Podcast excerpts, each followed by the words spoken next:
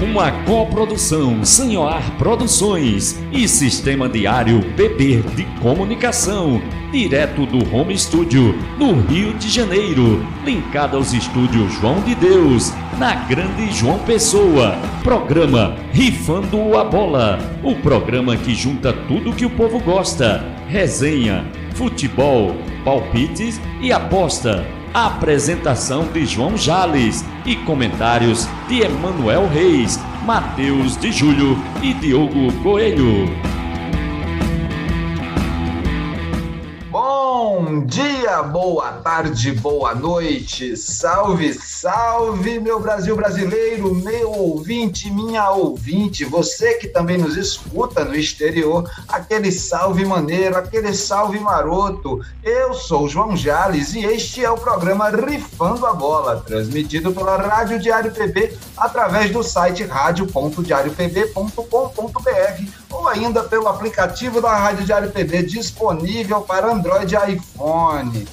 Fomos também retransmitidos nas ondas dos nossos parceiros de mídia livre por todo o Brasil, além do agregador de podcast de sua preferência.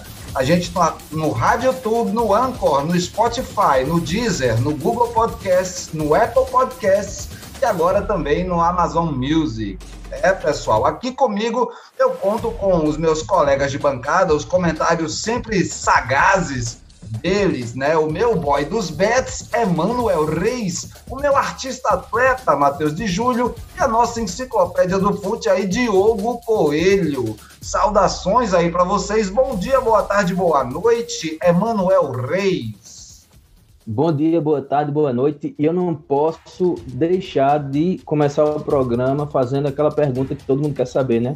Quem mandou matar a Marielle e por quê, né? Essa pergunta aí todo mundo tem se feito essa semana porque faz três anos que as coisas andam um pouco paradas nesse sentido. Mas é isso aí, a gente vai ter um programa hoje recheado de coisa massa, né? É, é, algumas notícias aí também de revés vamos seguindo. É isso aí, vamos seguindo. Bom dia, boa tarde, boa noite, meu artista atleta Matheus de Júlio. Bom dia, boa tarde, boa noite, galera do Rifa na Bola. Mais uma vez aqui, né, marcando presença, sempre um prazer. Começou meio, né, tenso, né, o programa. E é isso, né? Faz aí já algum tempo, né, que Marielle foi assassinada, né? E a pergunta tá no ar, né? É isso programa, aí. já, vai. Quem mandou matar Marielle? Quem mandou o vizinho do presidente matar Marielle? Bom dia, boa tarde, boa noite. Minha enciclopédia do fute, meu querido Diogo Coelho. Bom dia, boa tarde, boa noite, amigos da mesa, queridos ouvintes. É, faço a palavra de, de Emanuel, minhas palavras também, né? Quem mandou o amigo do presidente aí matar o amigo de, de porta, né? Do mesmo condomínio do presidente, matar a Marielle.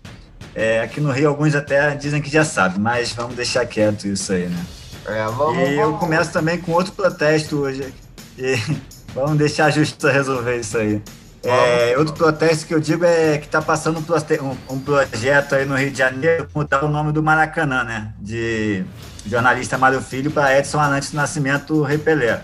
E acho isso um absurdo, né? Como eu já disse aqui no outro programa, o Maracanã tem esse nome por ele, por jornalista Mário Filho, ele faz parte da história do nascimento do Maracanã, né? E é o principal responsável pela construção do Maracanã e por ele ali estar. Então, é, é um absurdo. Eu espero que o, o- governador do Rio vete esse projeto, né? Que foi feito por deputados ignorantes, que ao invés de propor ações importantes aí contra a Covid, perdem tempos e vidas eh, querendo assassinar a história né, do Maracanã.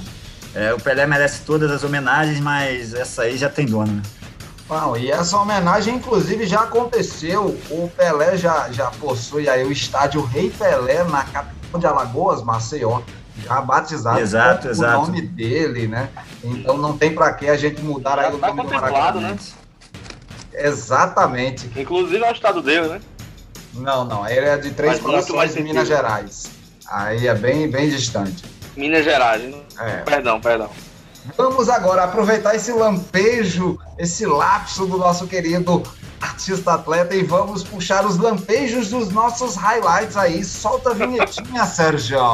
Highlights. É, o nosso highlights tem de tudo um pouco, né? A gente tem rodada da Champions e da Lampions League. É, como é que foi aí a Liga dos Campeões da Europa e a Copa do Nordeste? Tem também Fla-Flu alternativo com direito a gol feito, perdido por Michael do Flamengo. É, pessoal, Paulistão enlouquecido, né? O interior se levantou aí e fez surpresa na rodada do Paulistão. E essas confirmações e reviravoltas que nós temos aí pelos campeonatos estaduais do país. Emanuel Reis, o que é que você destaca aí nos nossos highlights? Então, né, começar aqui esses highlights falando da Lampions League e do empate do Belo. É, o Belo só sabe empatar agora, né? O Belo não sai mais dessa, desse espectro do empate, né? Eu queria parabenizar, é, é, é, é parabenizar, ó, mas falar também do empate do 13, né? Mas foi um empate bem mais honesto, né? Contra o Fortaleza.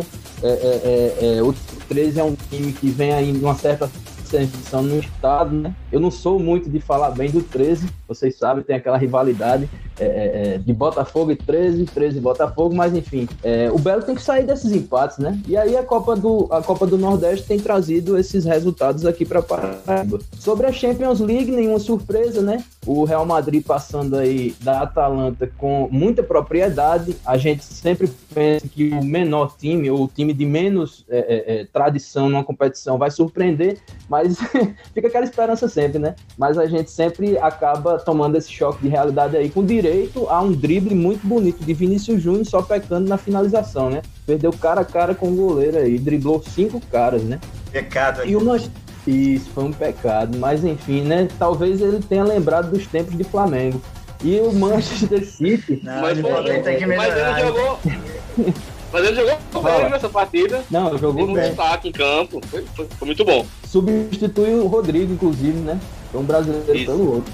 E aí a gente tem que falar também do outro assassinato do Manchester City, né? Pra cima é, é do, do, do, do Borussia Mönchengladbach. Uma coisa que, que é, o, o, o Manchester City é que domina na né, com o Borussia lá e cá seu dever de casa de novo, passando aí para a próxima fase da Champions League.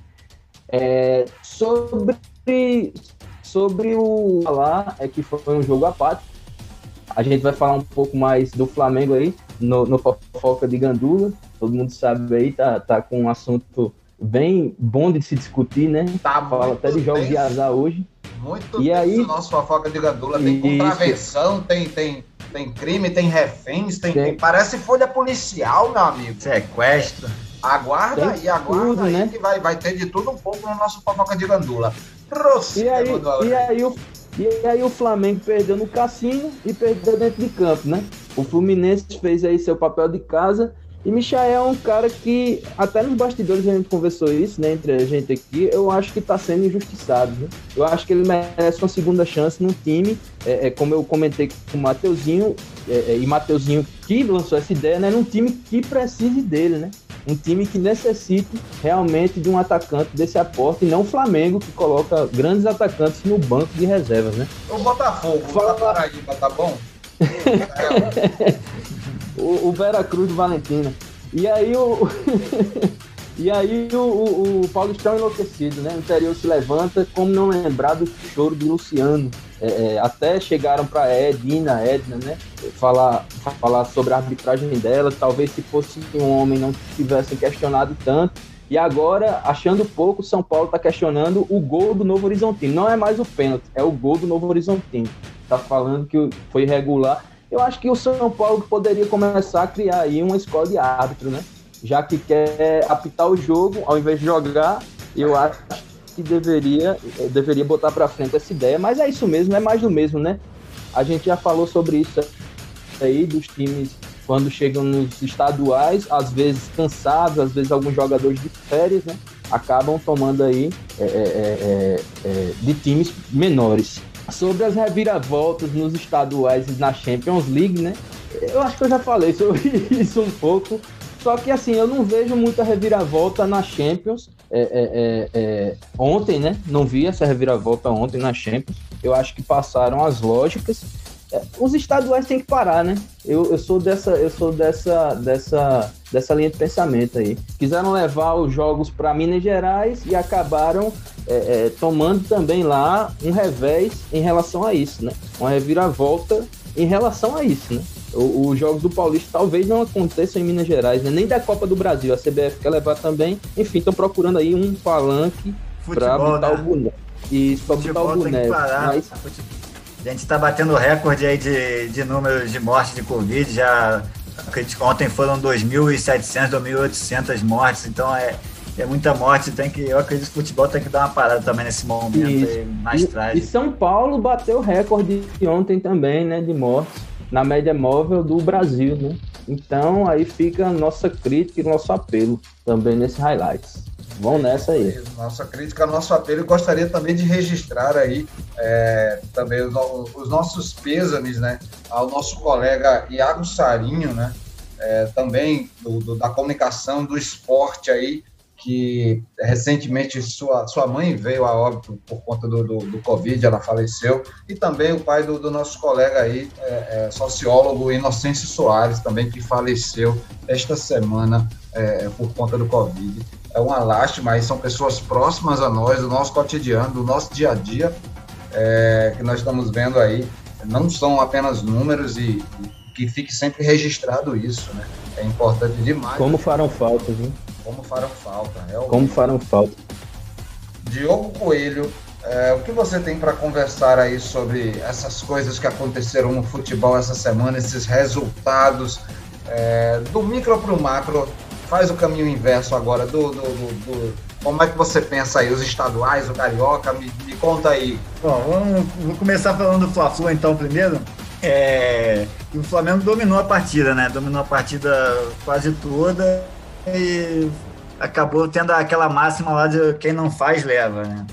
O, dando um destaque negativo aí pro, pro Michael, que precisa cuidar ainda do seu psicológico, né, para ver se consegue a, voltar a jogar bem, porque ainda não teve uma boa atuação pelo Flamengo e parece que cada jogo que ele que passa ele fica mais nervoso e, e erra mais e fica ansioso para resolver as jogadas e não está dando certo. Não, eu não acredito mais no futuro do Michel no Flamengo, não.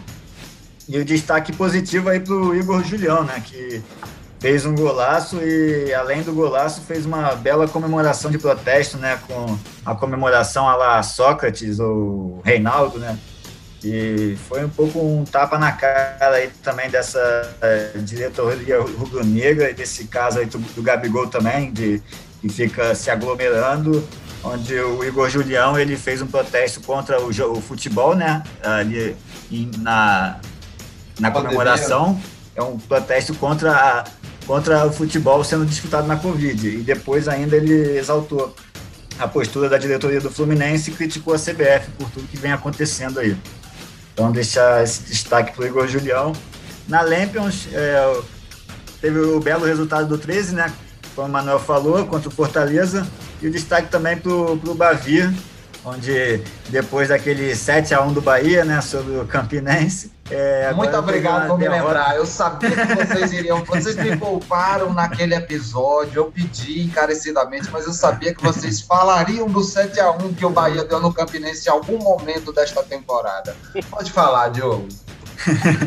o episódio, um detalhe. o episódio ficou conhecido como A Raposa vai ao, veter, vai ao veterinário. Mas, rapaz, foi triste aí demais. Esse jogo que já... Eles só queriam dar uma felicidade, né, pro, pro Paraibano, né?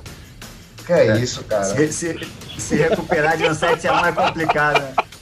Não, só queriam dar uma alegria. Essa semana me deram até uma camisa do Flamengo de presente. Pra deixar esquecer o rubro-negro paraibano. Eu, eu guardei Esquece ela ali, mas, mas, mas tá ali, tá lado a lado, os dois rubro-negros ali, guardado acervo. É. Que corrida é mais alegria. Tá né? se convertendo no Flamengo, tinha mesmo. Não, eu sempre fui misto, mas não é o único. Não é o único. Estamos esperando de abraços abertos aqui já. É, meu amigo. É, estamos vendo aí, estamos vendo aí esses braços abertos. É. é Matheus de Júlio, tu tem alguma coisa para apontar sobre esse Flamengo, amigo? Não, Diogo ainda ia falar. Ah, Diogo verdade, ainda ia falar. Diogo, perdão, Diogo, vou te cortar. É... Diogo, quer, quer terminar não, Diogo? Deixa, deixa, eu, deixa eu terminar então, deixa eu terminar aqui o que eu ficou emocionado. Vai. Não, terminando, né, ganhou o- a, a a vitória do- do Flamengo. É, não, fui cortado pelos meus comentários, tá tranquilo. Desculpa. É... Não, desculpa eu falar sobre o Campinense aí pra você. É. Vocês vão ficar me matando aqui. Então, e aí teve a vitória do Bahia, do- a derrota do Bahia aí, né? Que Vitória ganhou de 1 a 0 nesse placar magro, que diz bem o que foi o jogo, com poucas emoções. Mas o No Rubro Paulista eu queria destacar o, o Mirassol, que sim, sim. No Paulista destacar o, Mira, o Mirassol, né, que foi campeão da Série D ano passado e agora com esse com o desenrolar do campeonato vem mostrando aí que está invicto ainda, né? Vem mostrando que tem força para ir longe no campeonato. E na Champions o, o, o belo jogo aí do Vinícius Júnior, né? Que o Atalanta não ofereceu muita resistência aí pro Real Madrid, mas é, eu tava com a expectativa de ver o Vinícius Júnior jogar e ainda tem muito que evoluir, né? Mas é, foi um pecado aí, como a gente já falou, aquele gol perdido, que ele saiu lá da intermediária defensiva até, o- até a pequena área do, do adversário. Mas é isso, gostei do, do que vi e espero que ele possa evoluir mais nesse lá pela Europa. É, pelo menos aí eu, eu não ouvi ninguém mencionar aí É isso o aí. homem. É o É Jales? Jales. Acho que cortou um pouco, hein, Jales? Cortou um pouco. Pois, pois então, então destrinche, Matheus de Júlio. O que é que você acha aí dessa semana? E o seu destaque eu sei que vai ser CR7. É, assim, né? Então vamos pra Champions, né? Falar de maneira geral aí, uma Champions que talvez feche, né? Esteja fechando, né? O velho ciclos aí, dando pontapé inicial para carreiras aí que aparentemente já são brilhantes, né? Como de Haalandinho, né? Como do Mbappé, que se apontam dentro da competição como os nomes mais interessantes, né? E aí a gente tem Cristiano Ronaldo, né? O robozão e o alienígena Messi é, aprontando as malas e partindo da Champions, né, nas oitavas de finais. Então, um momento inédito aí no futebol acontecendo. E das rodadas todas aí, tô bem contemplado também, viu, na verdade, acho que os amigos aí falaram bastante. Tem esse adendo, né, sobre é, Michael, né, que é um jogador que eu gosto bastante e gostei muito de ver ali quando ele se, se colocou como revelação, né, pelo, pelo Goiás. Eu gostava mesmo de ver, ele tem jogos ali que valem a pena rever aí, mas não tem tido tanta confiança e, na verdade, espaço no Flamengo, né? Por consequência do espaço, tá faltando confiança. E é um cara que, como o Manoco falou, né, merece uma segunda chance, né? Talvez ele, em um time que precise dele, um time que ele seja titular, que a, a tática principal do jogo passe por ele, talvez a gente possa ver ele tendo um futebol interessante novamente. Eu acredito nisso. Mas eu É, acho mas eu- o Michael, o Michael teve bastante oportunidade também de mostrar o futebol no, no Flamengo ano passado e agora nesse início do Campeonato Carioca também, mas tá difícil. Tem olha, alguma é, viatura da polícia do clubismo aqui? Tem ainda? Olha, olha, olha, pessoal, uma coisa que eu percebi do Michel, assim, quando ele, ele deu a entrevista, o, o, o- o cara que chega e, e diz que tá muito feliz em ser o reserva dos quatro melhores atacantes do país, esse cara, ele tá, ele tá contente em estar ganhando dinheiro, cara. Ele não tá, ele não tá nem preocupado em jogar bola, porque ele É. sabe do, do, do, do salário bom que ele tá ganhando no Flamengo e sabe que são quatro jogadores de peso que tem no elenco antes dele, antes de chegar a vez dele. Então, assim, é, é, é, é- é muito confuso essa situação do Michael. Ele quer ficar no clube, mas ele sabe que ele não tem o menor espaço de jogar. Então, qual é a dele? É só ganhar dinheiro? É mercenário mesmo? Declarado? Será que é esse o discurso que o Michael quer, quer passar? Será que é essa a impressão que ele quer passar? Fica, fica aí essa, essa questão. Não sei, Jales. De repente também criar. De repente. Eu acho que nenhum jogador quer criar um clima de desavença com o Flamengo, né? Dizer que quer ir para outro lugar e tal. Eu acho que. Enfim, ele tá criando um ambiente de respeito e talvez até justificando algo para ele mesmo, aí mentindo para ele mesmo, né? Que ele tá sendo reserva dos melhores atacantes, que é uma meia verdade, vamos lá. É, mas assim, demonstra um lugar de acomodação também, né? Pelo menos para mim, o que ele mostrou no Goiás, como ele se revela. E Amigo, o cara tem orgulho de ser reserva de Vitinho. tá no... eu acho assim que ele poderia estar tá fazendo bem mais. O é, cara tem cara. orgulho de ser reserva de Vitinho. Não, mas cara, aí Vitinho é de um lado, ele é do outro. Pelo amor de Deus, né, gente? Não, mas eu acho que é, tem esse lado, ele quer com certeza né, manter esse contrato dele, que deve ser maravilhoso aí no Flamengo, né? É um contrato que provavelmente ele não vai conseguir em outro lugar, isso é um fato, né? E, e outro fato também é que ele entende o papel dele no time, sabe que, não, que ainda tem muito que evoluir e ganhar experiência para chegar ao nível do, dos principais atacantes do Flamengo. Então, acho que tem esses dois lados aí. Agora, depende dele aí a gente saber melhor o que, que vai acontecer. É, é, é eu acho que esse, esse, tipo de projeto que o Flamengo tem, né? Tá, e tá, tá captando os melhores, ainda vai render muitas vítimas ainda. Vai, segue o bonde, Jales, dá Segue o bonde, vamos que vamos então. É, destaque da semana, galera.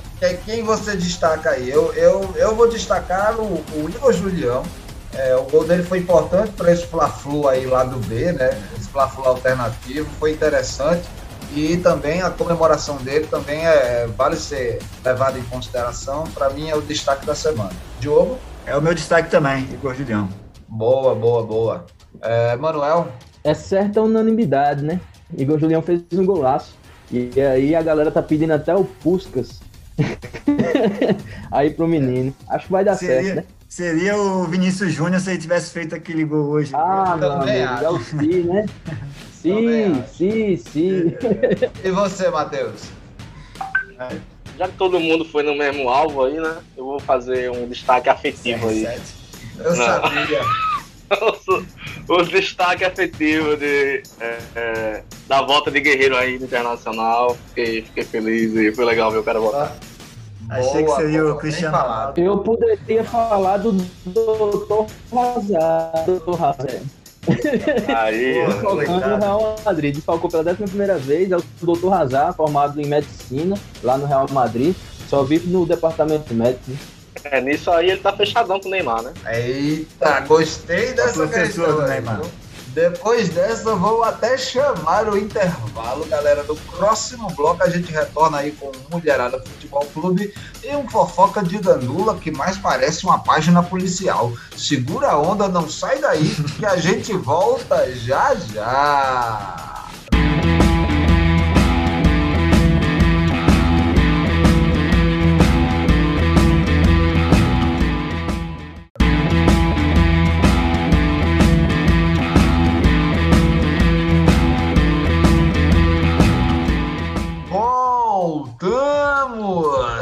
Para o nosso segundo bloco do programa Rifando a Bola, transmitido pela Rádio Diário PB.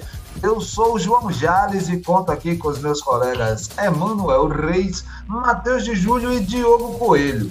Você acompanha as nossas redes sociais? É, pessoal, dá uma olhadinha lá nas nossas postagens no Facebook, no Instagram e no Twitter.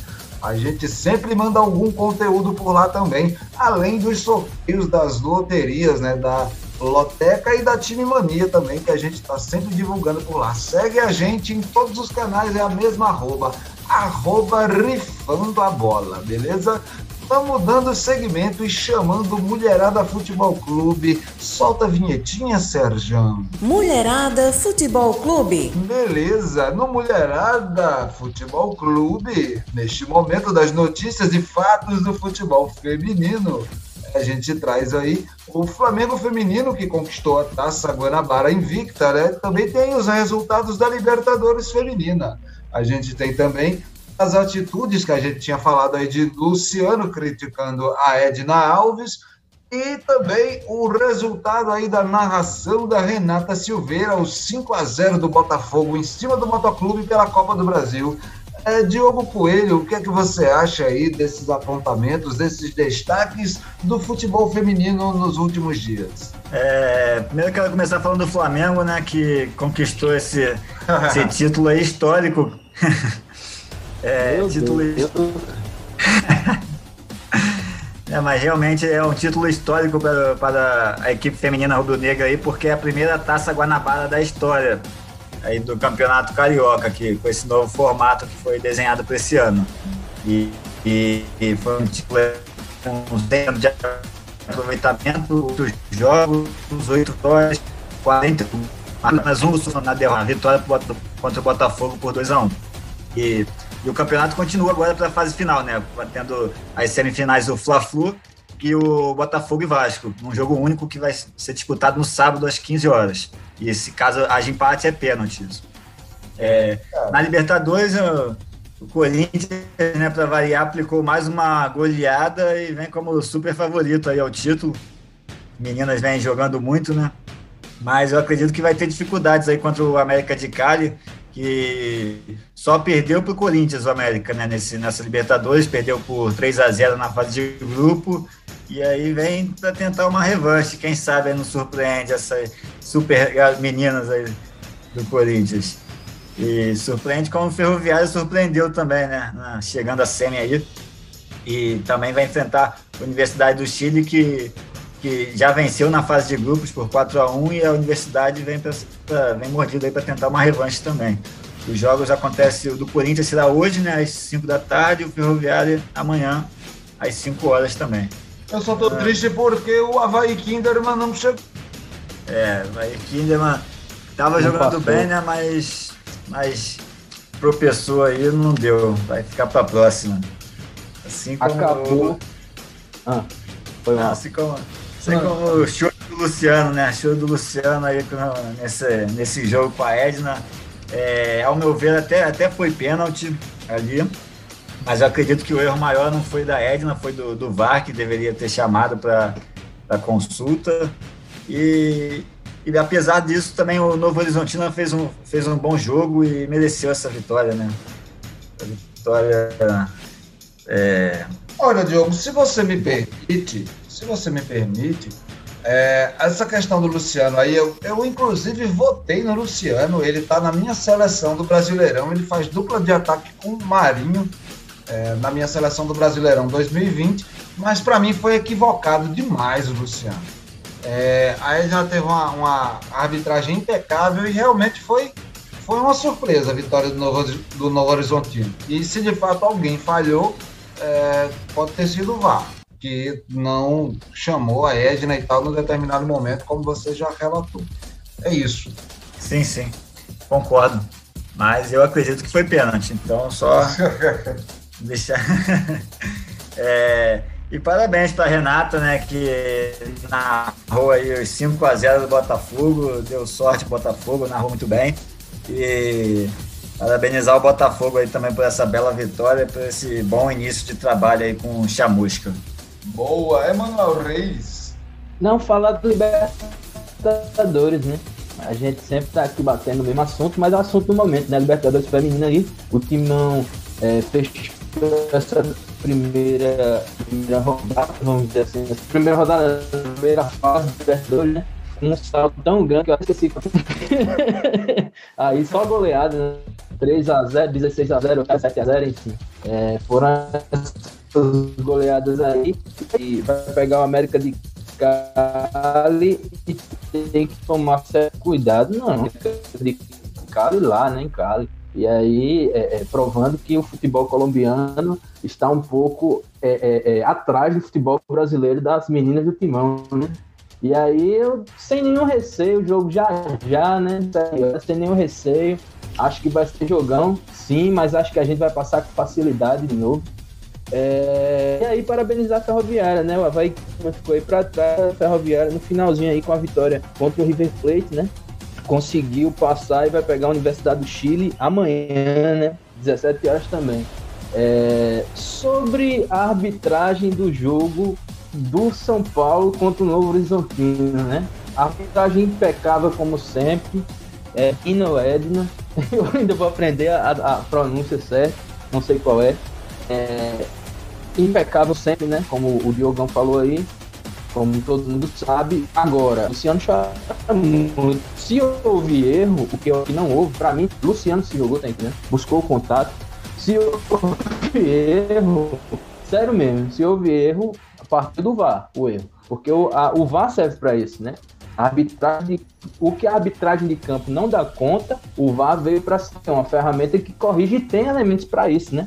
Então não dá para se quem achou pênalti não dá para jogar essa conta aí nas costas da Edna Alves, ou da Edna Alves, é para jogar nas costas do VAR, né? Tava lá, tem todos os elementos, tem as câmeras do seu favor, enfim. Parabéns ao Novo Horizontino aí, né? De novo. e parabéns a Edina, né? Parabéns sempre a ela e a todas, as, essa, a todas essas árbitras aqui no Brasil também, com, com destaque para a Neuzenês, né? Que apitam com tão grande maestria. Sobre Renata Silveira narrando Botafogo 5 e Motoclube 0, foi uma ótima narração, né? Quem viu o jogo sabe disso. Impecável também. Só tenho elogios hoje aqui para fazer para a mulherada. Aliás, né, é muito difícil quando a gente tem uma crítica. Elas pouco erram, né, nesses aspectos aí. Aí a gente esperava, falando um pouco do jogo, a gente esperava que o Motoclube fosse surpreender, né? E acabou aí tomando essa, essa, essa sacudida do Botafogo, né? A gente não, não, olha, a gente não. a gente sou eu, a gente não vai ter. A gente sou eu. O Botafogo A gente sou eu. ligação. É verdade, mas a gente fui eu. Eu, eu apostei no motoclube e acabei vendo aí é, cair por água abaixo isso. E parabéns ao Flamengo feminino aí pela conquista da Taça Guanabara. Apesar de tudo no Flamengo virar recorde, né? Tudo é uma. Tudo pra jogo. É, ah, é a primeira vez que acontece isso. É história. Ah, é, é, vai ser a, a 39 vez que Gabi- Gabigol limpou o ouvido no ano com cotonete. Aí faz, é, tudo no Flamengo é, é, vira um, um destaque, né? Mas parabéns aí pras meninas. Foi uma, a- além, de ser, além de ser a conquista da Taça Guanabara, né? Foi uma conquista, né? E aí é, elas estão mostrando que elas estão sintonizadas também aí com a equipe do Flamengo masculino. Hoje o mulherada aqui. tô, Fala aí, Diogo. só tô na- eu só tô narrando os fatos, que, os fatos que, que é verdade. É a primeira, é a primeira Copa é, é, Taça Guanabara que teve. Então é um fato que é histórico. Mas, Ui, ui, ui. E aí, e aí hoje a gente só tem elogio aqui, né? Pra rasgar pras meninas. É, mas daqui a pouco vão surgir as críticas aí mais pra frente. Segura tua onda aí. Matheus de Júlio, vai sua cota de elogios aí pra mulherada. É isso aí. Tô contemplado. Muitas das coisas eu fico, é, felizmente e infelizmente, também sabendo aqui, através de você. E eu só agradeço. Dale, dale, dale. Agora então vamos fofocar, né? Vamos fofocar. E, e é meio sinistra a fofoca que a gente tem agora para o nosso rifando a bola de hoje. O nosso fofoca de gandula tá chegando. Solta a vinhetinha, Serjão. Fofoca de gandula. É, galera, fofoca de gandula no ar, a gente chegando aqui. E olha, hoje especialmente vou pedir aí aquele defeito especial. Solta aí, bota uma sirene aí rolando, Sérgio, porque tá cheio de caso de polícia. É coisa de folha policial. O fofoca de gandula de hoje tá sinistro. É, galera, vamos então começar aí. Hoje nós temos a primeira pauta do Fofoca de Gandula é assalto, reféns e pipoco. Família de Di Maria e de Marquinhos sofrem crime enquanto o PSG perdia para o Nantes pelo francesão. É, pessoal, PSG versus Nantes, rodada do francesão, até aí tudo normal, né? No entanto, aos 16 minutos do segundo tempo, o diretor esportivo do PSG, o brasileiro Leonardo, desceu da tribuna do Parque de Prince para dar um recado ao técnico Maurício Pochettino. Leonardo havia recebido uma notícia muito estranha: o assalto é, na casa do, do meio-campo, do, do atacante, perdão, do PSG, o argentino Di Maria. Di Maria recebeu aí é, instruções rápidas com o Pochettino, é, foi substituído na saída de campo, deixou o estádio às pressas para tentar socorrer a sua família. Bastante emocionado, vale ressaltar isso aí, né? É, ele já tinha sofrido, inclusive, um assalto semelhante a esse em 2015, na época que defendia o manto do Manchester United. É, cara. A casa da família do defensor brasileiro Marquinhos, também do PSG, também foi assaltada na mesma noite, mas o zagueiro continuou até o fim da partida em campo. A assessoria de Marquinhos confirmou para a imprensa esportiva francesa a invasão na casa dos pais do jogador, mas informou que todos estão bem no final das contas. Em 2020, o jogador e sua família também já haviam sofrido uma tentativa de roubo. É, pessoal, De início, notícias apontavam para um suposto sequestro dos familiares. Os parentes de Di Maria e Marquinhos foram, no entanto, mantidos apenas, se é que é para dizer assim, né, como reféns, né, apenas como reféns durante os roubos. Objetos presentes no cofre das casas foram levados, mas os parentes de ambos os jogadores passam bem. Muito sinistro, hein, Marquinhos? muito sinistro de Maria. Matheus de Júlio, é, o que é que você acha aí dessa situação desses jogadores, amigo? Caso de polícia, né? é um episódio lamentável, né? Total, total. Episódio lamentável. Mas que. Ainda bem que não teve perdas maiores, né? Perdas mais significativas. Né? É isso. Sinistro demais. Diogo Coelho, ah, é isso. Que bom que no final, apesar do roubo aí, do prejuízo financeiro, foi só um susto para as famílias né, dos jogadores e um terror psicológico também que viveram, né? Mas pelo menos foi, não teve mais nada, nada de mais grave do que isso, né? Incrível, né? De Maria e Marquinhos, já é a segunda vez que acontece isso com os dois. O Marquinhos sofreu em. É isso que me impressiona. Né? Não é a primeira é. vez que isso acontece, isso parece ser uma onda, né, de, de, de desses crimes aí. É, é estranho, né? É bastante estranho. O que é que você é, acha, Manuel? Eu acho que tá difícil viver em Paris, né? E aí, para esses jogadores, claro, né? Os jogadores do PSG. E aí a gente só fala agora com essa, esse ar de palhaçada, porque tudo já passou, né? E o prejuízo foi financeiro apenas. E aí roubaram 3,3 milhões, parece algo parecido, né? Do cofre de Di Maria. Segundo o jornal Le Parisien, que é o jornal de lá, né, eles falam que o sequestro foi com violência, né? Foi um sequestro que o, o, o pessoal falou grosso, como diz assim o, o nosso popular. Mas aí ainda bem que ninguém saiu com graves problemas, né?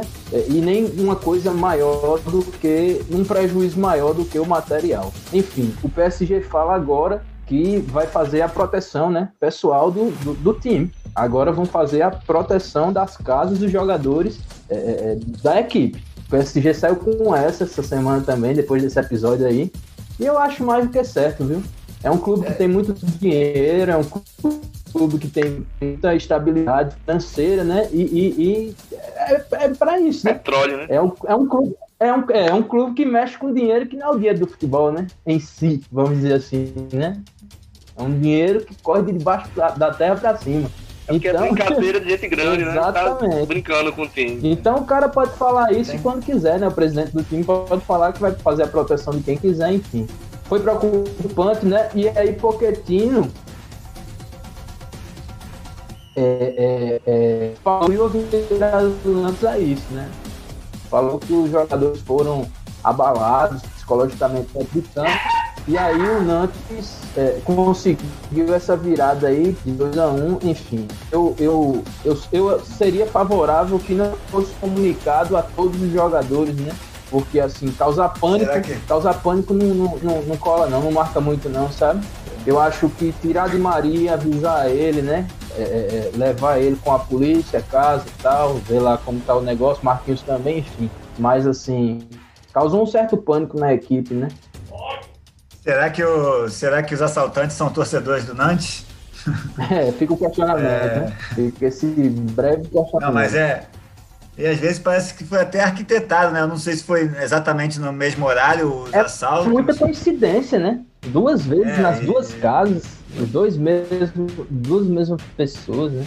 Enfim, fica aí o. É, quem vai dar é. cabo disso é a investigação. Mas, enfim. É, pode. Pode ser uma quadrilha organizada isso aí, né? Olha, a quadrilha organizada tá me parecendo o Flamengo, amigo. Ídolos e contraventores. Gabigol detido em cassino ilegal, enquanto Pedro se envolveu aí em fraude com a Ferge. Em plena pandemia, no seu último dia de férias, o atacante Gabriel Barbosa é flagrado num cassino na Vila Olímpia, Olímpia lá em São Paulo. Local fechado, 200 pessoas no interior, o craque dá um péssimo exemplo e escancara o negacionismo que habita no Flamengo desde o início do drama de saúde pública nacional. Outro ídolo rubro-negro que está em maus lençóis é o atacante Pedro. A polícia investiga uma possível fraude no passaporte esportivo do atleta onde o descreve como um jogador que atuou no início de sua carreira pelo Bangu. O que sabemos de verdade é que Pedro é cria de Xerém, logo jogou na base do Fluminense. Esse esquema fraudulento pode permitir, inclusive, ao Bangu se beneficiar de qualquer transação financeira que envolva o jogador. Assim, a polícia começou a procurar esses indícios de que o atacante tenha fraudado seus registros. Daí, o que é que você diz disso, Diogo? É, você assim começa a temporada rubro-negra. Né? É... Bem-vindo a 2021. É, cara, a respeito do Gabigol, ele tá, tá tudo errado, né? Então, triste. É, exatamente. É triste fato aí do Gabigol, né? Que escancara o negacionismo não só da, do Flamengo, da, da diretoria do Flamengo, mas também dessa alta sociedade aí que frequenta esse espaço, né? Que acha que pode tudo, ignora os fatos e os 300 mil mortes de Covid. É, vamos falar também, não foi só o Gabigol que estava lá, né? Além do. Tinha o MC Gui, além de 200 pessoas que estavam aglomeradas nessa é, casa. Embaixo e além disso, essa casa já, já tá aberta. Ah, isso aí eu acho que é fake, mas tudo bem, isso aí está aumentando. É, mas ele realmente ficou lá escondido atrás das, das meninas para ver se passava batido, né? Mas não, não é só ele também, é, é muita gente, ele tá, tá, tem que ser punido sim. E essa casa também que já está aberta já desde o início da Covid, com relatos de outros famosos e políticos frequentadores desse estabelecimento. Né? Estabelecimento que tem história, né? que nesse mesmo local, há 15 anos atrás, foi descoberta a máfia do apito que favoreceu o Corinthians em 2005. Nossa Senhora! É, acho que a, a Sempre o Corinthians. É, cara, vamos. local. É, ó, é, a diretoria do Flamengo. Falta dizer que Gabigol joga no Corinthians. Gabigol já joga no puxou Corinthians. Emanuel agora. Acho que Não, mas a diretoria, a diretoria do, do, do, Flamengo disse que vai resolver isso internamente, né? E é bom lembrar o fato também, né? Será que eles vão resolver que nem eles fizeram com o fotógrafo que ano passado postou uma foto, fotógrafo do Flamengo, postou uma foto na, nas redes sociais com um time é, com um time sem máscara. E no final da conta, das contas, esse fotógrafo foi demitido do clube. Então, será que eles vão fazer a mesma coisa? Não vão, né? Dois pesos, duas medidas e se o Gabigol sofrer alguma coisa, eu acho que vai ser por meio da justiça mesmo. É o Mengão, né? É, cara, crime Falando em justiça, vou botar mais um caso na roda. É tanta coisa que eu vou botar até mais um caso na roda, aproveitando a situação. Bota aí, bota aí. É, o, o, antigo, o, antigo, o antigo presidente Eduardo Bandeira de Mello né, vem, vem provando que não teve culpa aí no incêndio que vitimou os meninos do Ninho, né? E vem é, provando sua inocência cada vez mais e é, cada vez mais essa culpa vem vindo para a diretoria atual do Landim, né? Que o Landim que já estava no cargo quando isso aconteceu. Então ainda tem esse fato aí acontecendo no meio também. Do, é, as notícias policiais rubro-negras. Sinistro, Matheus de Júlio. E a respeito do Pedro. Ai, fala, fala. Só terminar Pedro. falando do Pedro, eu quero, eu quero, quero defender um pouco o Pedro aqui, né? Acho que a gente tem que aguardar um pouco mais sobre o desenrolar desses fatos. Eu, eu acredito no Pedro e na mãe dele, que representa ele, né? E acho que isso aí é mais um trambique aí da Federação Carioca eu só tenho pena do Bangu. malandragem corrupta que comanda. Ah, comanda, eles comandam o futebol do Rio há muito tempo, né? O Bangu não fica fora disso, não. Pois é, Matheus é Jesus. Eu tô contemplado já, eu tô, tô, tô contemplado. Tô... Você não vai falar nada desse gato. Não, assim, eu, eu acredito realmente. do Bangu. Não, então. Então, mas assim, eu acredito que, a, que Pedro é, no, no, começo, né, suou, né? Porque a gente sabe que chama a atenção mesmo, né? A situação. Mas aparentemente Pedro não tem nada a ver com isso aí. Talvez o nome dele foi usado aí, né? De má fé é. por alguém, né? Por uma terceira pessoa. Então, é, tá, vamos ver o que vai. É, vamos ver como isso vai ainda destrinchar, né? Então, Mas, então Pedro é absolvido. O que se aponta, o que se revela... é culpado. No tribunal do Rifando. Eu acho que são situações distintas aí, né? É. Gabigol tava numa pegada meio Neymar, né? Nessa pegada, pelo menos do o cara, né? aí quebrando protocolos, né? E a gente sabe que Gabigol é um cara que também é referência para muita garotada, né? Para a juventude grande, né? Sabe que crianças de, de times rivais do Flamengo é, é, se admiram com o Gabigol, né? Da temporada dele do ano passado. Então, é, é isso, né? Eu acho que fica um pouco chato, fica um pouco mal diante do quadro da, da, da Covid, né? No, no Brasil hoje, né? Que estão tá batendo recorde, né? O recorde da morte, né? Então, fica feio, fica chato e, enfim, é isso. Eu acho que feio e chato é muito pouco. Você concorda comigo, Emanuel Reis?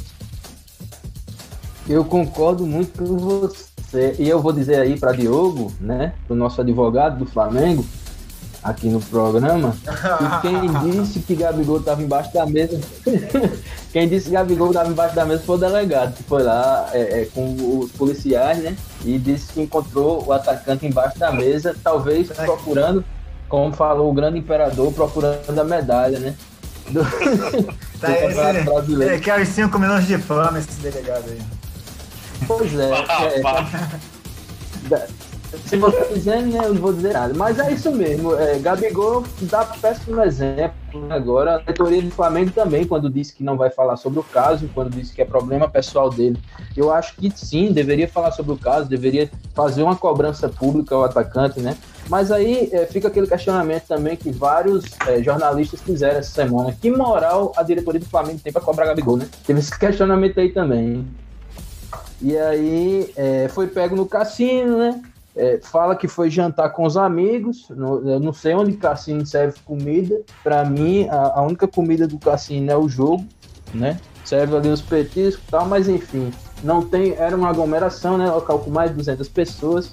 É, MC Gui não joga no Flamengo, não sei porque é que o Diogo falou dele, mas é, é Gabigol era o único jogador. Tá, tá envolvido aqui, né?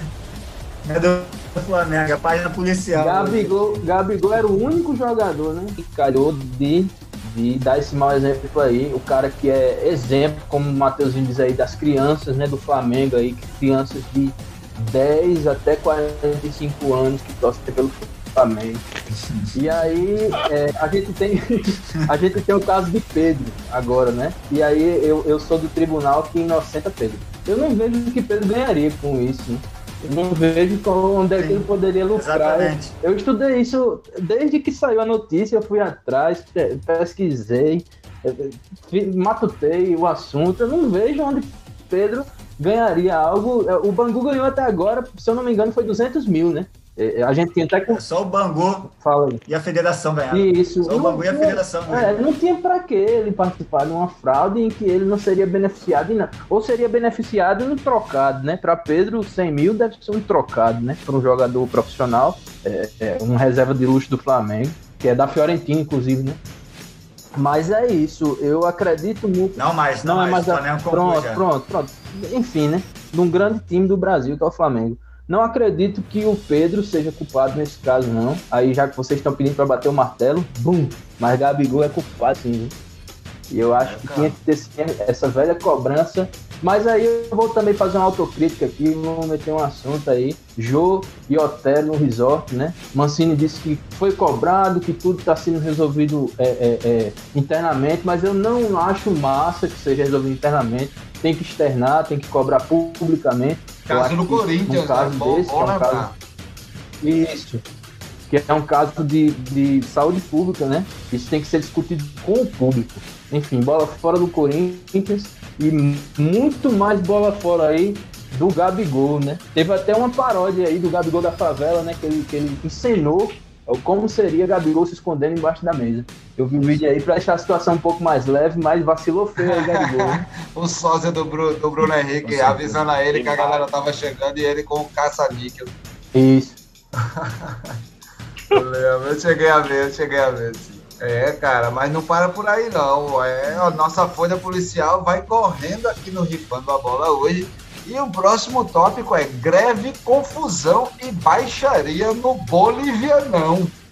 É, bicho, capitão do Independiente Petroleiro é demitido e humilhado pela presidente do clube em pleno gramado. É, cara, aí É um negócio sinistro aí a, a nível internacional. A gente sabe que a crise do futebol é, boliviano já é conhecida e a pandemia deixou isso aí ainda mais avassalador, né? Com, com oito jogos marcados para essa primeira rodada do campeonato durante a semana, apenas três realmente acabaram acontecendo. Né? Desses que aconteceram, Nacional Potosí perdeu em casa por, por 4 a 3 por The Strongest e foi um jogo feito apenas com o pessoal das categorias de base dos times. E teve também um 8 a 0 que rolou aí no Royal Paris, em cima do Aurora, é, com os mandantes colocando o seu time juvenil em campo. Juvenil, galera. Era moleque de 15 e 16 anos. Nas demais partidas, alguns elencos entraram em campo, fizeram aquecimento, mas se recusaram a dar início à partida. Por parte dos cartolas, houve uma grande pressão para que os atletas disputassem os jogos. A federação não reconheceu a greve por considerar que a entidade FABOL, a Federação Sindical dos Jogadores de Futebol Profissionais da Bolívia, não tinha respaldo jurídico para representar os jogadores nessa peleja legal. Então, lá em Sucre, Independiente Petroleiro e o Oriente Petroleiro é, foi essa coisa bizarra, né? Os atletas do Oriente se recusaram a jogar e o time mandante concordou em não entrar em campo para não validar o WO ao rival. Diante da decisão dos atletas, a presidente do Independiente Petroleiro, Gene Montanho, entrou em campo e demitiu, gritando em alto e bom som, o capitão da equipe, o Mihail Avilés. É, cara, demitiu aí no meio dessa crise, em toda essa situação. O que é que você tem para comentar, Emanuel Reis? Plumo ou plata, né? Foi o que ela disse. O cara é, decidiu vazar porque teve aí essa, essa questãozinha dentro de campo. Mas Jenny Montanho, para mim, agiu errado, né? Ela pensou apenas na grana, pensou apenas na vitória. Enfim, parabéns aí ao Mihail Avilés, né? Cara que jogou no Carabobo. Eu acho que vocês lembram, ou então tem uma recordação é, é, é pequena desse nome, né? Avilés. É, de 2014, 2015, mais ou menos, 2016. Ele jogou nessa época aí no Carabobo da Venezuela. Né? É o cara é, exatamente. E aí é, é, é uma crise que vem se evidenciando aí desde o ano passado, né? Na Bolívia, o The Strongest, o Aurora também, né? Apanhando 8 a 0 Desde o ano passado, os times vêm discutindo futebol e pandemia na Bolívia, não chegam em acordo com o governo, né? Alguns querem parar, os capitães agora decidiram se reunir, talvez fechem um acordo, tenha alguma coisa aí para sair nesses próximos dias, mas enfim, vi algumas partidas não serem iniciadas por jogadores sentados em campo, né? Eles entraram em campo, chegaram a entrar em campo, sentaram, o juiz nada pôde fazer. E teve essa senhora aí que entrou em campo só para retomar, né? Lá em Sucre e deu um, uns gritos aí no capitão da equipe mandante, né? Mandando ele embora e o cara agora tá desempregado. É, Enfim, cara. né? O cara, o cara fazendo o certo para mim tá fazendo certo, né? Os caras não querem que volte o futebol, os caras querem evitar uma possível contaminação, querem, pedem, pelo amor de Deus, né? E apresente-se um protocolo né, de segurança, pelo menos, se quiser é, deixar o futebol rolando na Bolívia. Mas aí a federação não reconhece a greve dos jogadores, tem isso também, né? E não, e não tá nem aí para esse manifesto. Enfim, toda solidariedade, né? Falo por mim agora, a Avilés aí, porque que eu achei um ato de extrema covardia chegar dentro de campo e humilhar o cara como ele foi humilhado. É isso aí, toda a solidariedade sindical aí, o trabalhador da bola, o Avilés, Diogo Coelho. É, os poderosos cartolas, né? Essa, essa senhora que entrou em campo é a presidente do clube, né? Que usou todo o seu poder que tem para intimidar os jogadores. E expulsando o capitão é a primeira atitude de intimidar o resto do time, né? Para que não faça mais isso. É mais um absurdo aí desse planeta bola que estamos vivendo, pandêmico, né? E é, tem que dar parabéns aos jogadores, não, é, ao capitão também, mas a todos os jogadores aí de, com essa atitude corajosa e de caráter, né? Em protesto a esses poderosos cartolas que fazem o que querem no futebol. E tá na hora dos atletas profissionais da bola e tomarem as rédeas do futebol, porque tem que confrontar esses poderosos, né? Porque senão, se deixar, eles é tudo pelo dinheiro e nada para os atletas. A, a, vida do atleta cada vez importa menos e estamos vendo isso muito por aqui também no Brasil. Então, vamos acompanhar aí mais o desenrolar dessa história aí na, na Bolívia e traremos mais informações sobre esse. Boa! Enquanto isso. É, e aí, Matheus de Júlio, trabalhadores da bola univos? Com certeza. Pô, tô, tô dentro dessa aí. E é isso, né? Chilique de gente ruim, né? Tô contemplado aí com os amigos. Simbora. Boa, boa, galera. Boa. Vamos, vamos então finalizar este segundo bloco do Rifando a Bola. A gente volta daqui a pouquinho com mais um pedacinho aí. Agora, uma coisa boa no nosso Fofoca de Gandula para dar uma amenizada no próximo bloco. Não sai daí. A gente tem também Se Liga na Dica e tem os nossos palpites e pitacos. É ou não é, meu boy dos bets? É sim. Vamos que vamos. Fica por aí que a gente volta já já. O golpe tá aí, quer quem quer. É o robozão, né?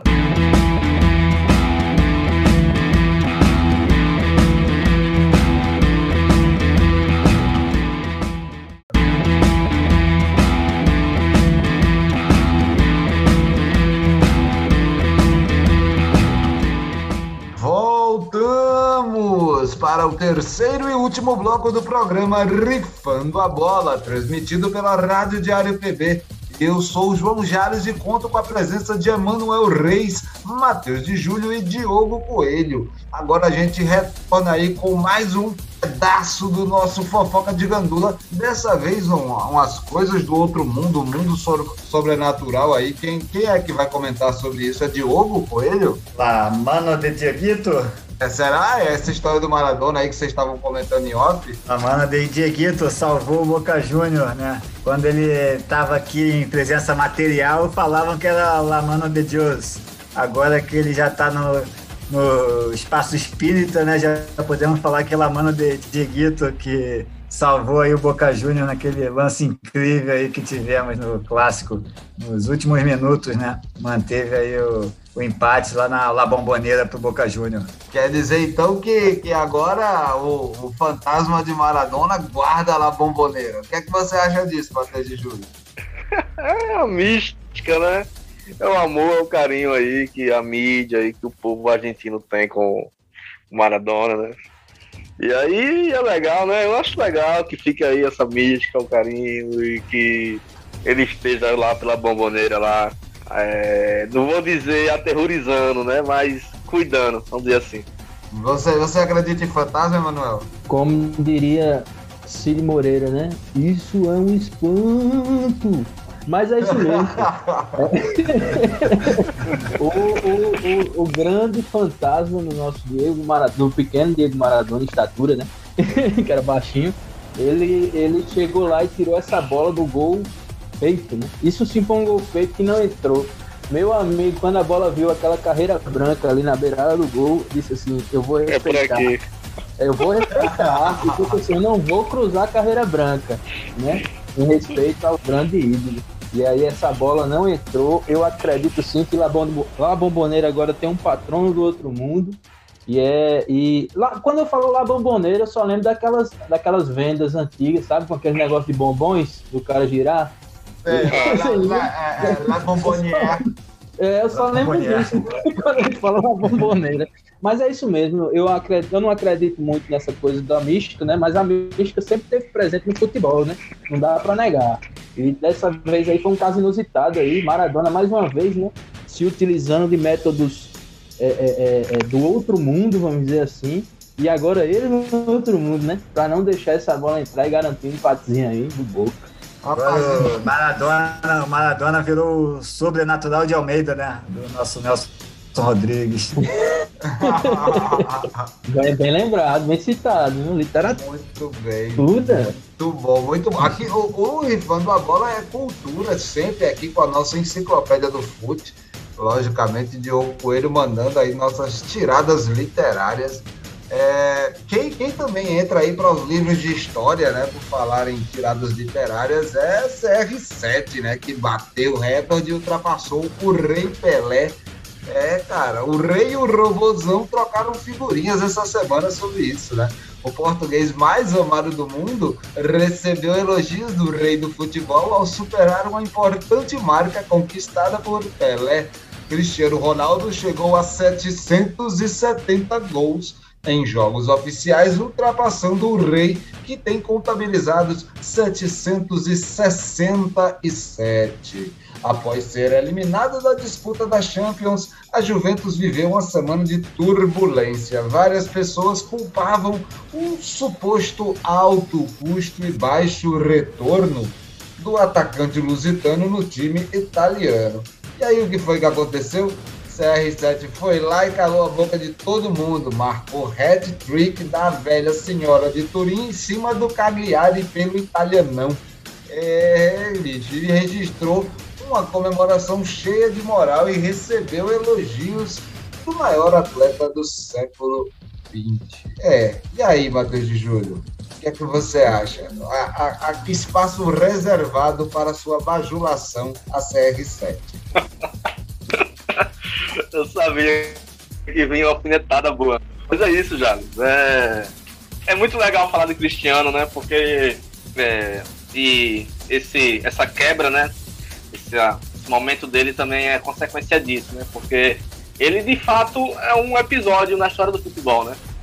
Pode ter mil críticas aí, né? Que é um cara que muitas vezes eu até fico calado, né? Que é um cara sem dom, que é um cara assim assado. Mas a verdade é que Cristiano, se tratando do, do atleta do futebol, ele está em primeiro lugar, né? Ele é o verdadeiro atleta do futebol.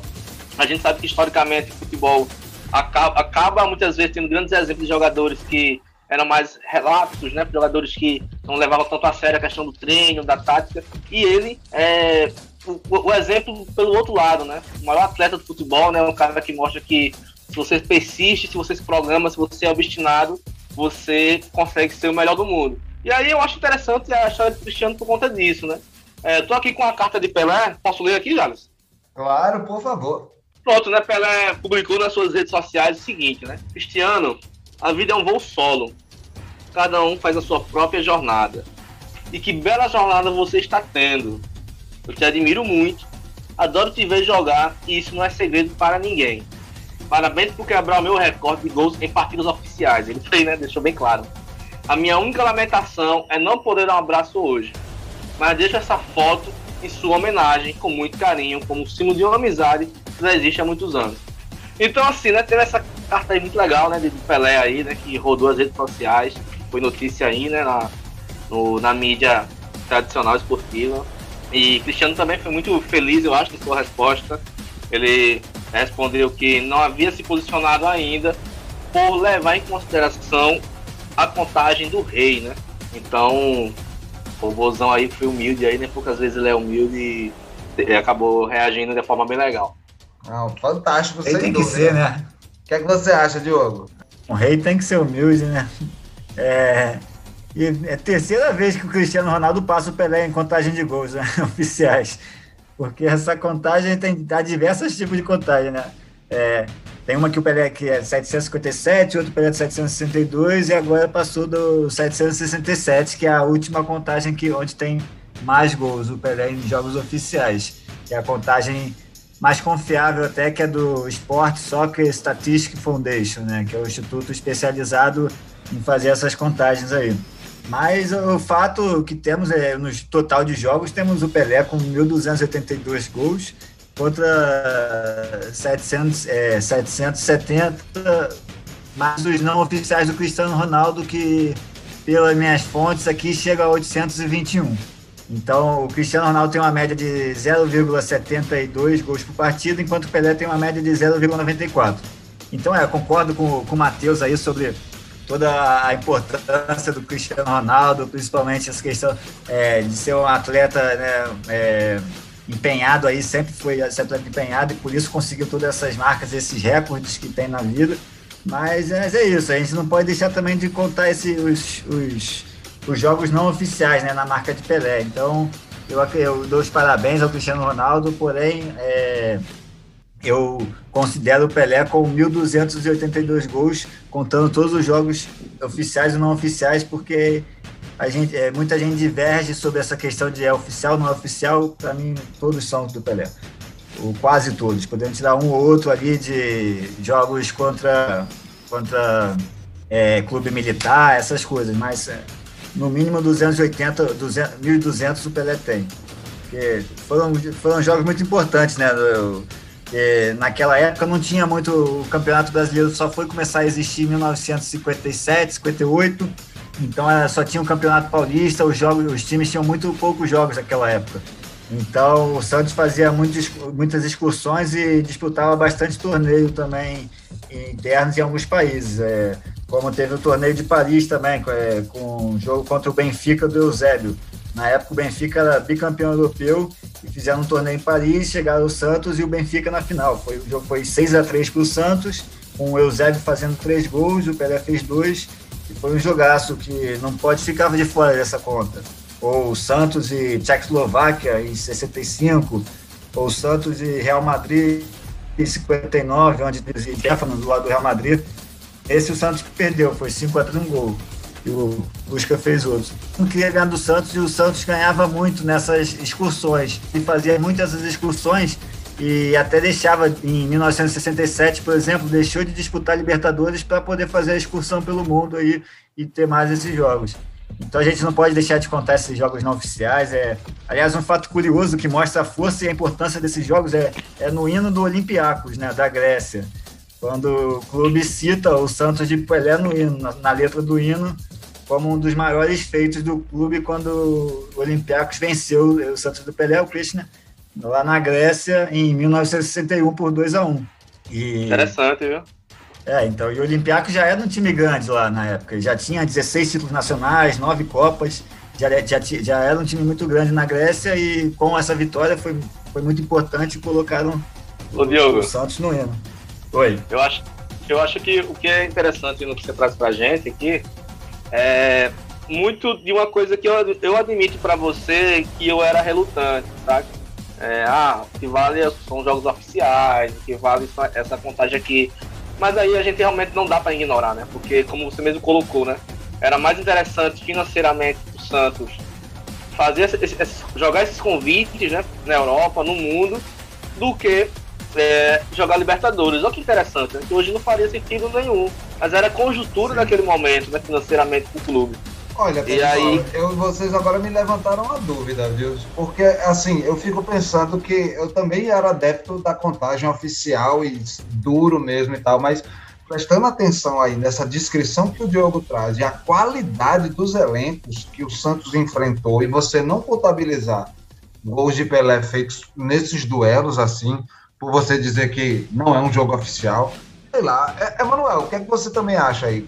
Entra aqui na conversa com a gente. Eu acho que se Pelé fosse falar alguma coisa, ele falaria assim, ó. Seu nome é Penaldo, entende? Mas é. O cara fez. Pois é, o cara fez mais de mil gols, né? Quantos de pênalti? Eu venho aqui questionar, né? Aqui nesse meu jeito. Mas é isso mesmo. Eu falar agora da minha opinião 118 pessoal. 118 né? de pênalti. Não tem nem graça, né? Mas assim, falar fala aí da minha opinião pessoal sobre isso, sobre contabilizar gol é, fora de jogos oficiais, eu não contabilizo, não adianta. Podem vir aqui pedir minha empatia, mas eu não contabilizo, tá entendendo? Não acho certo, não. Eu acho que só em jogos oficiais, sim, que a gente deve contar os gols. E se Cristiano Ronaldo passou Pelé nos jogos oficiais, em gols, eu acho que sim. Ele é o maior é, é fazedor de gols do mundo, né? Porque, porque para mim o que importa são dados oficiais, é. né? O cara pode chegar na pelada, fazer 15 gols e pronto. Né? Eu tô sair entendendo lá, você. Sair de lá e dizer assim, fiz 15 gols aí. Né? Os caras podem abrir a perna, ninguém tá fiscalizando nada. Tá não, mas, mas os, jogos, os, os, jogos não oficiais, foi o que eu cheguei a comentar ali. Tem alguns jogos que realmente devem ser tirados, que eram jogos é, sub-16, alguns jogos. Pois é, mas, né? Mas mesmo, com, mesmo e quem julga isso, jogos, amigo? o Pelé já chega a 1.200. Quem vai tirar e quem vai o, o que Por vai isso tirar, que essa contagem é muito botar. difícil. Mas essa contagem é muito difícil. Também. Eu tô entendendo a de Manuco. Tem nada a ver com o Pelé, não. Ele não quer criar munição contra o 51 do Palmeiras. É essa a questão dele. Deus me livre, é. levantar uma, uma cachaça não é comigo agora, não. só no fim de semana. Mas é isso mesmo, pô. Eu, eu acho assim que, que é, jogos oficiais tem que ser contabilizados sim o gol, né? Só que jogo, é. jogos extraoficiais, seja contra sub-12, fraldinha, é, time do asilo, não deve ser contabilizado. Puscas, né? Eusébio, Madrid, Barcelona. Tem. Não, um amistoso, bicho. Vai começar a contar gol de Mas amistoso. aí que eu tô falando, não é, não é amistoso, não é qualquer amistoso. O Santos é todo mundo daquela época queria não, ganhar do Santos. É amistoso então, ou é jogo oficial? Me diga. É jogo oficial, porém, pra então, FIFA, pra FIFA oh, é como amistoso. é? Poxa, é jogo oficial, porém, pra FIFA é amistoso? Tem isso agora, é nada. Tem isso, Matheus, agora. Que é isso, Diogão? pra mim é jogo oficial, pra FIFA não é, né? Olha, ah, não sei, viu? No tribunal do Rifando a Bola, eu acho que a gente vai pedir vista pra esse processo e vai aí no próximo episódio. Vamos, Independente vamos... do, é, dos outros, eu considero jogo oficial. é isso aí, já tem voto inclusive declarado pela bancada aí para a próxima sessão.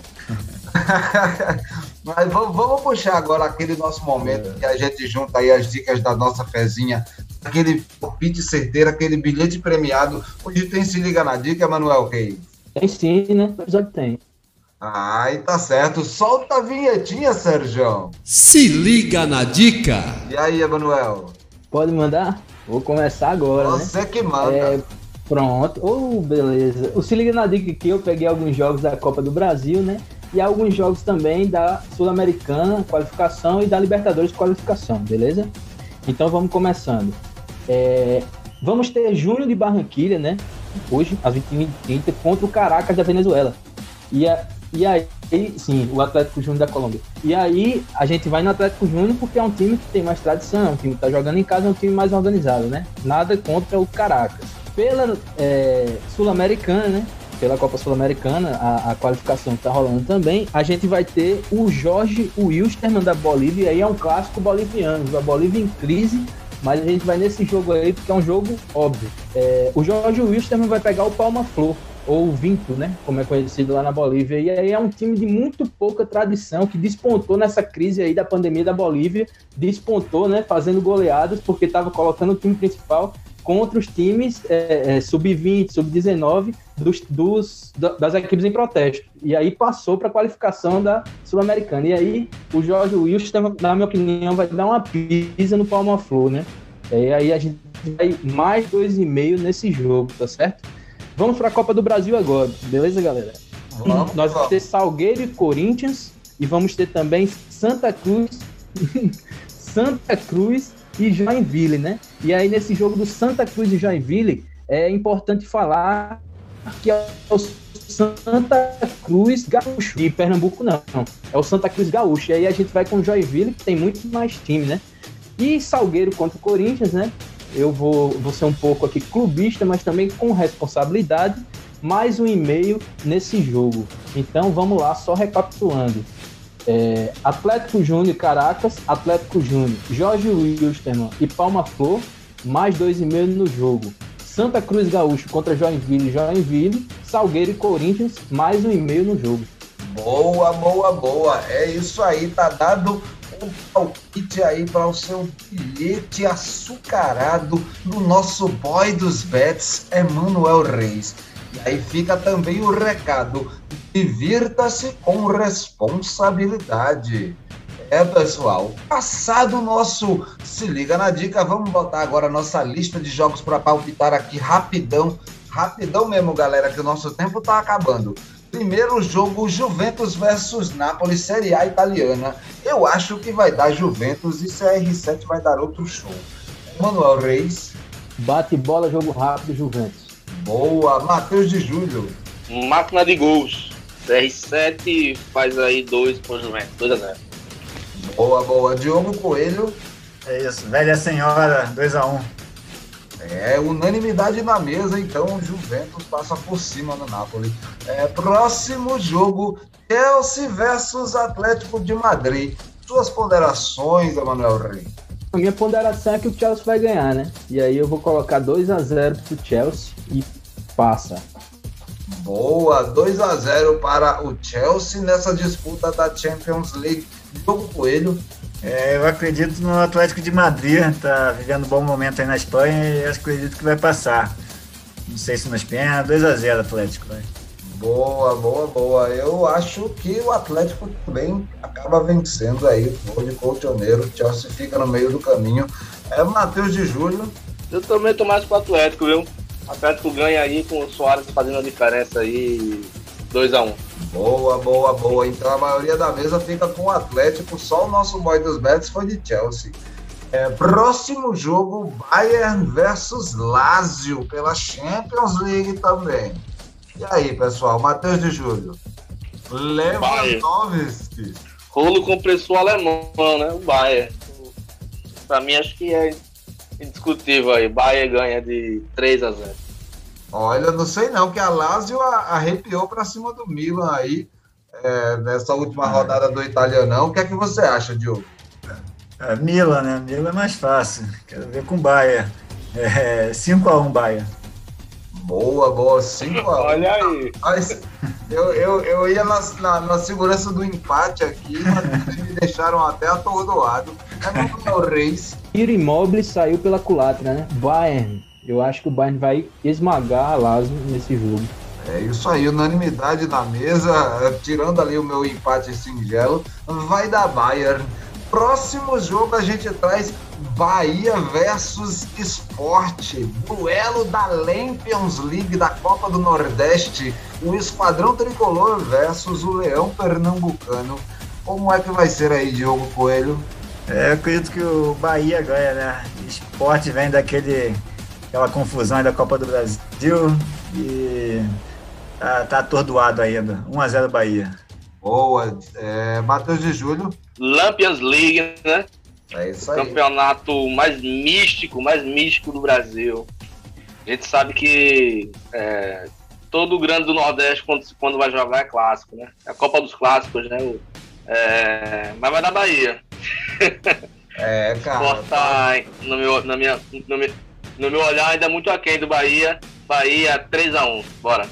Boa, Rafael. Eu também vou de Bahia. Vou botar aí 2 a 1 para o Esquadrão Tricolor. Emanuel Reis. Gol do Russo Rossi, né? Vou botar 1 a 0 só pro Bahia aí. É Bahia. Não precisava me lembrar do Rossi, não. é título do Rossi é difícil, né? É difícil, gente. Nossa Senhora. Ceará versus Fortaleza é o nosso próximo confronto clássico rei do futebol cearense na Copa do Nordeste. E aí, como é que vocês vão palpitar esse jogo? Matheus de Júlio. Clássico, né? Clássico grande. E mais na Copa do Nordeste, esse jogo aí eu quero ver, viu? É, mas eu vou ficar, caramba. Acho que o Vozão vai levar, viu? Acho que o Vozão vai levar 2x1, um, vai. Boa, eu vou apostar na segurança do empate, porque esse jogo é clássico rei, amigo. Em Copa do Nordeste é, é, são gigantes se encontrando, então eu vou, vou, vou de empate. É Diogo Coelho. Acredito que vai ser um jogo disputado aí. Estou com o Matheus. 2x1 um, Ceará. Boa, beleza. Emanuel Reis. Alvinegro de Porangabuçu contra Leão do Pici, né? E aí eu acho que o Fortaleza não vai ganhar essa insígnia, porque o Pokémon não vai jogar, não está inscrito. Eu vou na segurança do empate mesmo. Eu acho que vai ser um a um aí, nesse grande clássico rei. Bem, bem lembrado aí esse, é, a ausência de Pikachu que, tá, que foi contratado aí pelo Fortaleza, assinou com o clube e ainda não está disponível aí na, no elenco, né? Não está sendo usado na Copa do Nordeste. É, cara, vamos agora atravessar o oceano, vamos para a Europa, futebol francês. Clássico do futebol francês, PSG versus Lyon, pelo francesão, pela Ligue 1. E aí, Diogo Coelho. PSG, 3 a 1 Matheus de Júlio. PSG, PSG ganha isso aí. Para não dizer a mesma coisa que o Grande Coelho, eu vou de 2 a 1 Boa, boa. Emanuel Reis. Olha, eu ia na zebra do Lyon, viu? Apostando ainda no abalo psicológico da galera do PSG, mas eu vou no empate. Eu vou no Lyon, não, o Lyon não perde, pronto. Para deixar o palpite aqui mais certo. Boa, o Leão não perde, é, é, um palpite bem interessante, mas amigo, lamento, viu? Acho que a galera vai resolver isso aí no PSG e vai passar por cima do Lyon. Eu acredito que vai ser uma goleada. Uns 4x1, 4x2. Próximo Compensar jogo... a derrota pro Nantes, né? Eu também Compensar acho. Compensar a derrota pro Nantes. Também acho. E em cima de um adversário mais forte que o Nantes, né? Para mostrar e reafirmar sua supremacia no futebol francês. Próximo jogo, Corinthians versus América de Cali pela Libertadores Feminina. Grande confronto aí que já rolou já na, na, na, na fase introdutória da competição. É Manuel Reis, o que é que você diz aí desse duelo? Tem um palpitezinho aqui que não sai da minha cabeça. 12 a 0. Foi até o que eu falei com vocês aí.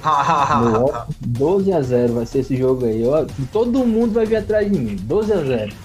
Tá bom, eu acho que vai ser um jogo de muitos gols, mas também não vai ser uma diferença tão elástica não. Eu chutaria uns 4 a 1 5 a 2 6 a 3 no máximo aí, Corinthians e América de Cali. Vitória do Corinthians, obviamente. Matheus de Júlio. Rapaz, que o Corinthians tem feito aí de goleada não tá no gibi, né? Mas vou tentar ir mais pro eixo pro, do comum. Eu, 4x0, vai. Boa. Diogo Coelho. É, 2x1 América. Sério você vai na zebra do América de Cali? Tá bom. Registrado achando, na mesa. Tô achando que vai dar América esse jogo aí. Rapaz, Já ser... foi falado para não beber antes de fazer o programa. Né? olha aí, olha aí. Só depois, só depois.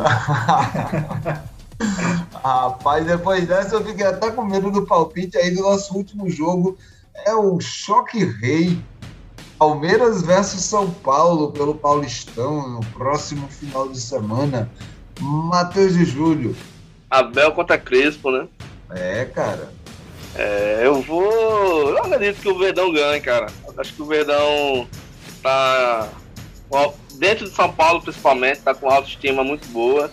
É, acho que vai dar 3x1 pro Verdão, Darem. Boa, eu acho que vai ser um empate com muitos gols. 2x2 ou 3x3. É, é Manuel Reis. É o tão conhecido popularmente clássico Paulão. Eu acho que vai dar Palmeiras sim, que até o time B do Palmeiras supera o São Paulo, né? Eu vou até chutar um 3 a 0 aí pro Palmeiras.